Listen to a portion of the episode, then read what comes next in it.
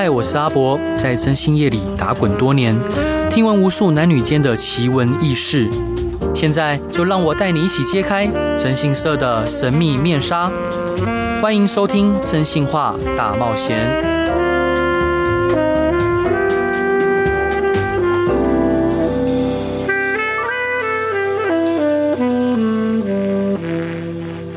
嗨嗨，各位亲爱的听众朋友，大家好，欢迎回到飞碟电台，收听由我征信社阿仔所主持的《真性话大冒险》。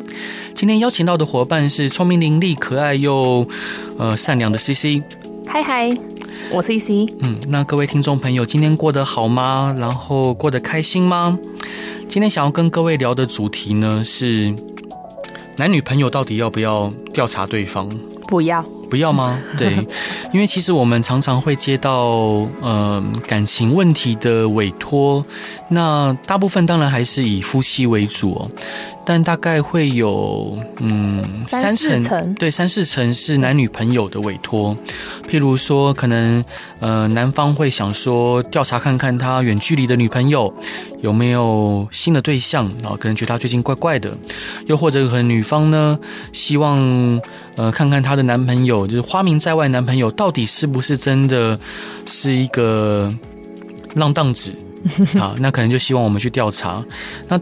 我大部分的时候，我都会劝他们啊，这是男未婚女未嫁的，干嘛查？嗯，如果你觉得他真的非常的诡异、诡异，或让你不安，或让你觉得不知道该如何是好，又常常消失啊，消失，那你不妨就直接分开吧。对。但如果你真的诶离不开他，那你如果你跟他在一起又很其他很很多很开心的地方。那你就好好享受这段感情，然后，呃，再找找寻其他可以让你更安心的对象，骑驴找马，我觉得也没什么不好。我会建议他原地分手。原地分手啊？嗯、你觉得骑驴找马不行吗？我个人做不到啊。是。可是或许他们，可是我觉得他们想要调查的原因，就是他们其实没有办法骑驴找马。嗯哼，哼，他们就是很执着，很想要这个对象，嗯，他们才来委托我们。嗯，要不然其实想想看，如果愿意骑驴找马的人，还会打这通电话来跟我们咨询吗？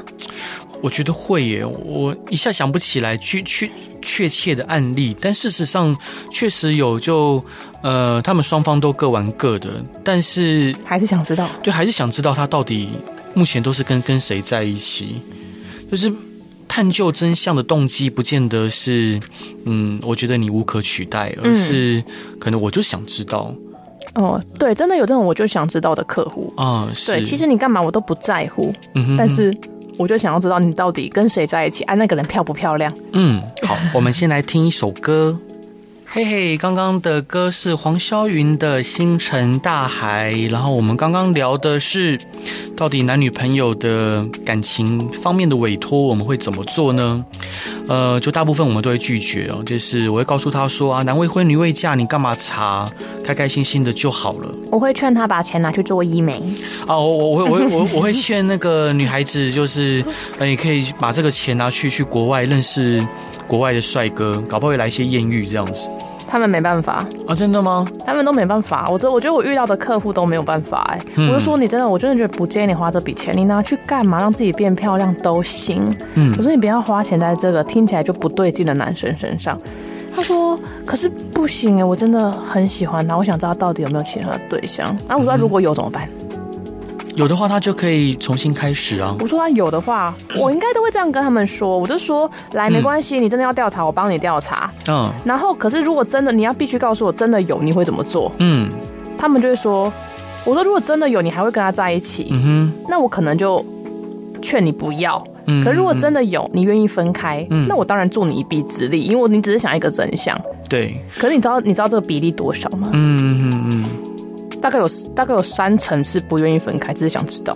我、是想知道，我可可能我这边的客户比较比较不一样。我我大部分的客户他都会愿意分开。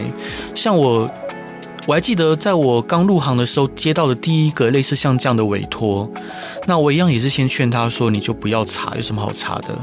好，当然我我我那时候就是会比较。那时候案件量没有现在那么多嘛，我就会说，真的确定要查吗？我是不是可以，嗯，不查，然后你就跟他分开。嗯，好，我就我没有那么武断的告诉他说没有必要查。那他告诉我他还是想查看看，因为他已经跟这个男生在一起呃八年以上了，就就就几乎所有的青春都耗费在他身上。嗯那他现在如果要分手，他也不知道，他必须要给自己一个理由去，呃，放下这段感情。那后来我就替他调查，调查结果发现，她男朋友跟很多女生都有暧昧，都有一腿，嗯，都有一腿，就是他们几乎每一天都跟不同的女性去汽车旅馆，每每一天每一天，然啊，他们呃三十出头岁应该还行啊，呃。然后我就把这个画面给这个女孩子看，我就说，那当然我会问她说，你要不要教训这个男的？哦，对啊。那她就会说，她告诉我说她不要，嗯，她说她很谢谢我，她终她终于可以放下这段感情了。对，哦，你的客户很理智哎。啊，这名客户很理智，这名客户很理智。我我我当他跟我很认真的说谢谢的时候，虽然是我知道他很难过，嗯，然后当下他也虽然他已经知道答案应该就是这样子。嗯，但知道跟亲眼看到又是不一样的冲击。对，没错。对，那他告诉我非常谢谢我，然后呃，他觉得他可以放下这一切。那我问他说，你要怎么做啊？他说他可能接下来就是封锁他。那时候还是 MSN 的时代，那么久啊！当然我刚入行的时候是 MSN 的时代，不小的心。对，然后他就说他会把他封锁，然后他说有其他人在追求他，他一直都是拒绝的。了解，一直都拒绝，让他愿意去尝试着跟别人相处看看。嗯，对，重新一段新的恋情。嗯，所以在那之后有过一段时间，就是我们还是都有保持联络。嗯，那现在是没有联络了啦，因为好像换 MSN 没有用的时候，就后来就没联络了。那我觉得蛮好的。我突然想到另外一个案例。嗯，对。可是这案例比较可爱，是他们年纪都很大了，嗯，都大概五十岁了。哦，然后那个时候我就想说，哎、欸，你太太，他说我们不是太太，是我女朋友。嗯嗯，他们在一起十四年了。对。然后他就想要调查他女朋友，嗯，因为他买了一栋房子给他女朋友，以前啊，就是付就一起住，然后有当时就是也没有说要结婚什么的，他就是帮他付了头期款啊，然后后来生活费都女生付，就是女生煮饭啊这样，所以他们住在一起。然后后来就是。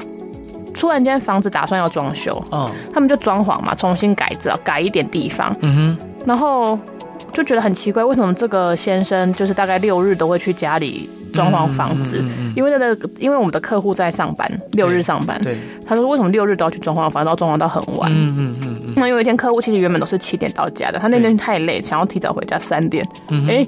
啊！发现那个男的出来了啊！三点从家里出来，他就提早走，怕遇到，嗯，然后刚好又被他遇到，嗯，就碰巧看到，然后他就想要请我们调查。然后那女生就是比较怪的是，她后来就请客户搬出去，她说：“我现在不想看到你，我好累，我想一个人住。”嗯，然后客户就乖乖的搬出去了。嗯，然后说他就想要调查这个太太，这个女女朋友啦。后来呢？后来他就跟这个男的，就是跟那个工头在一起啊。啊，所以他有其他对象。对，然后他现在就是很不高兴，然后这阿北就很可怜。我就说，你干嘛当时不娶她？嗯，他说我我我第一年跟他交往就要娶啦。他说不要啊不要啊，第二年再问一次，他也不要啊，然后他就没有再问。是，然后就男女朋友道歉，他现在很暗暗淡。暗淡，他就觉得很难过，他就觉得在一起这么久，他怎么突然变这样？然后房子，他想要把房子拿回来，可是应该拿不回来啊，一定拿不回来的。对，对，但是还有贷款吗？没有，还完了，还完了，就是很久以前啊，十几年前。那真的没有办法，有女生的名字啊，对，说我要给他一个保障，怎么？那女生讲的，嗯，然后现在被赶出来，天哪，很难过，对不对？但他有其他房子吗？没有，他在租房子。我天！好，我们一起来听张惠妹的血腥爱情故事。真的血腥。Hello，各位亲爱的听众朋友，大家好，欢迎回到飞碟电台，收听由我真心是阿仔所主持的《真心话大冒险》。今天一起来聊天的是聪明伶俐、可爱又有气质的 CC。Hello，冷漠，我是 CC，是，然后今天跟大家聊的就这一些男女朋友、嗯、男女朋友的事情，有一个案件也是蛮让我觉得就是蛮特别的。我们当事人呢是一名女企业家，企业家。对，算有钱，嗯，说有钱吗？就也还行，小有成就，对，就嗯，小还是大有成就，还行。就他，他有开一个室内设计公司，啊，那很不错哎。对，那他也在这个业界算小有名气，那很厉害啊。对，但他跟他们呃，就是室内设计不是要施工吗？对，施工会有工班吗？哦，他跟工班在一起，对，他跟工班在一起。哦，他他本身他本身是单身，对，就是我们客户本身是单身，但这名工班呢是有老婆的，嗯，是有老婆的。那他们两个就在一起了，在一起之后，呃，这个客户本来一开始就知道他有老婆，嗯，他也飞蛾扑，他他他也愿意就是就当就就是当个就是婚姻外的。呃，不伦恋的女主角，嗯，好，他也觉得没什么，因为他也有年纪了，嗯，他觉得呃两个人各取所需，不管在情感上，在肉体上，呃，加上他们工作上也会互相有所搭配，他觉得没什么不好，对，他也没有要要求什么，但是老实说，他们才在一起两三个月，但他觉得不对劲，他发现当他把自己的身体给了对方之后。他发现自己变得会很在意这个男方的一举一动。嗯，对啊。这个这个男孩子好像呃消失的时候，如果他就会想他，他就会想他。嗯，明明知道他就是已经有家庭，自己也是第三者，没有权利要求什么，但他就是会想。另外，他就开始会打听这个男孩子的其他生活状况。那其他人就会跟他讲，因为其他人不知道他们在一起嘛。嗯。那其他人就跟他说啊，你这个男朋友花名在外啊，呃，有很多女性的呃性对性伴侣，呃性伴侣。那他就他听到这个，他觉得非常的不舒服，他觉得很难受。嗯。他开始觉得他自己没有那么大度，他想把他放下来，他想把这个对象放下，但他不知道该怎么做才好，所以他就希望我们去帮忙看看他的男朋友。到底有多少个对象？那我们就一样是帮他调查。那我猜啊，你说四五个？呃，当然，因为我们调查时间不长，就只有两周而已。嗯，所以调调查这两周里面，就是他有出现两个其他的女女性的对象。OK，好。那这个男的其实也非常的算算，就他们约会的地方都是在民宅。就直接就直接去民宅，直接进去家里。他们也没有说去外面要开房间什么的。嗯，对。然后还有一个很特别的就是，哦，这男的非常夸张，他甚至会直接在呃家里跟其他那些小三、小四、小五讲话。就明明家里还有老婆，怎么讲话？就是就打讲电话。啊，他也没有完全没有避讳。嗯，所以说我不不管是我们跟当事人，就是觉得很惊讶，说啊，你为什么可以？你老婆对你老婆都不用管你吗？对啊，你老婆都不用管你吗？怎么会你有办法这样子？就就有些男人就是这么厉害。他老婆可能也习惯了吧？习惯吗？不知道，就各取所需啊。嗯，好吧。总之，这个男的呢有两个小孩，然后反正我们我们客户后来，你你说坏，但是男的也没有骗，也没有骗我们客户啊。他一开始也就是就是坦荡荡，我老婆、哦、对啊，老实讲，对，你要说他坏吗？我也觉得，我觉得那不算坏。加上、嗯、加上他跟这些小三、小四、小五讲电话的时候，他也没有避讳他太太，所以每个都按耐的很好哎。对，他按耐的很好，然后、嗯、也一定是老实说，一定是小小三觉得跟他在一起很开心，才才才才会想要去查其他的事情嘛。对，没错。对，所以我觉得可能不能用坏来定义。用渣来定义，渣吗？蛮渣的、啊。我觉得不不能，嗯，按耐的好就不算渣是吗？我我觉得这不能算算渣。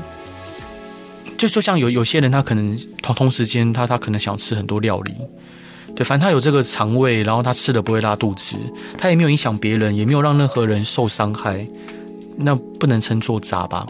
好吧，我们先来听首歌。刚刚的歌是李千娜的《不曾回来过》。讲到刚刚有一个，就是我们讲到客户，她的男朋友非常厉害，可以把每一个女人按耐的很好。我又想到另外一个案件，嗯，就是有一个客户，她呃跟她男朋友在一起两年，so 对，但这个两年呢，这客他们两个都同居，但是让这个男的本身有原配妻子。OK，呃，原配妻子，傻眼。哦，对，然后呃，这两年呢，我客户也不知道他到底是如何按捺他的原配妻子的。嗯，总之，我这客户为什么会想要请请我们委托我们，是因为这个男朋友提了分手，然后这客户觉得有点不甘心，对，他想他想要做一些事情，do something。那我觉得这些男孩子真的很厉害，就有办法把每个女孩子按耐得很好。你觉得是为什么？是他本身能力就强呢，还是刚好他的特性会吸引到愿意接受这样子的条件的女生？我觉得这些女生就是真的喜欢上他，所以不得不迁就。然后有关按耐家庭这个，我觉得，哎、我觉得其实应该可以有很多借口去 cover 这个、哎，两年都几乎不回家、欸，哎，就这两年来他，呃，每年回家的次数不超过四次。那就说我想要出去一个人静一静啊，我在国，不是。他他静静太久，他他等于说每四个月才回家一次，平均每三四个月才回家一次。就就有些人可能会觉得说，OK，我经济有负担，啊，孩子我过啊，类似这种吧。好吧，总之呢，就就我们也没办法理解他们在想什么，可是我相信一定有理由，就是可能说一吵吵一架之后说我要搬出去住，然后就出去了，然后就很少回家。嗯、重点是这个客户呢就。哭着哭得，一把眼泪一把鼻涕的跟我说，重点是他还不擦眼泪不擦鼻涕，就是让让鼻涕跟眼泪恣意的纵横在他的脸上，脸上跟口罩上，就看到口口罩就慢慢渗渗出那个渗出那个比较深的颜色。对，那他就告诉我说，他总是遇到这样的人，就是遇到花他钱的男人哦。对他们这样加起这两年，呃，所有花的钱都是由我们当事人出的。包括帮他买了一些很名贵的东西，真好。对，然后这个女的自己还在租房子，天哪妈，真的是傻傻爆，太傻了。嗯，对啊，就她，她就哭着跟我讲说，她不知道为什么自己都遇到这样子的人，然后都对他如此的，就是花他的钱，然后最后把他甩掉，然后他，我这这个当事人也已经，也已经。已经有一定年纪了。嗯，我觉得这个就是母爱爆棚的人哎。母爱爆棚吗？就是他就想要照顾全世界的人，他就只要有男人就要照顾。然后我觉得被照顾久了就会就会被习惯啊，习惯啊，拿不到更多东西他就可以分手啊。反正不要就不要啊。嗯，有时候给太多会很麻烦，你让人家习惯去拿东西啊，就是有一种 A A T M 的感觉。好吧，总之，反正希望像这样的当事人都可以赶快醒过来，开始新的人生。遇到一个不会再花，就就我就帮他介绍啊。小温有希希望他遇到不会花他钱的男朋友。呃，接下来我们一起来听林俊杰的关键词。Hello，各位亲爱的听众朋友，大家好，欢迎回到飞碟电台，收听由我真心社阿仔所主持的《真性话大冒险》。今天邀请到的是聪明可爱、伶俐又善良的 CC。Hello，我是充满故事的 CC。充满故事，你有充满故事吗？充满案件的 CC，肩膀上背着太多案件。是你有发现，你你来这个行业应该算是一年半吗？一年半，差不多吧。一年半，对。就是你，你已经脑海里面有很多故事了。可是因为你知道我记忆力不太好，我很容易忘东忘西的。呃，是，但是这些故事有时候我们也可能，呃，可能经历过之后，我们一辈子也在想不起来，也或者是可能突然有一天，呃，我们看到某一件事情，我们就想起来啊，曾经有过这么一件事情。对对。那我我觉得有一个像刚刚我们在呃。就是空档的时候，我们有聊，诶、欸，大部分男查男女朋友的，好像都是女生查，男生，男生比较多。对，对那有有一个是，其实是委托人的大众，就军人。哦，对，军人就是我发现有很多委托人是军人，还有很多要被调查对象也是军人。军人坏坏。对，为什么啊？到底为什么？军人很闲啊。是。哎，我不，不是不能不能这样讲，不能不是不是我 I don't think so。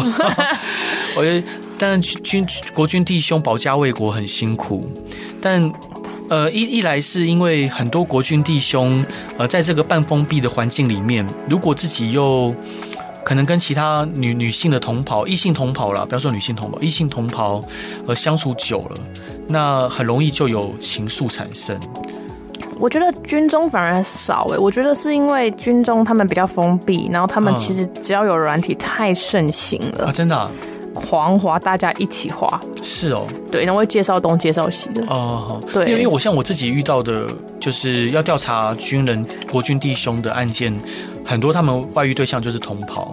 哎、欸，我比较少这个。哦，是是是，嗯、然后当然也很多国军弟兄委托我们调查，因为他们太少时间陪在家人跟女朋友身边，对。对，然后他们就希望我帮忙调查他的女朋友，没有错，到底有没有状况，没有错。对啊，但是通常都有状况。哎，他们真的太少回家了，他们真的真的太少，就陪伴的时间很少，然后一觉得不对劲的时候，都差不多没救了。没救吗？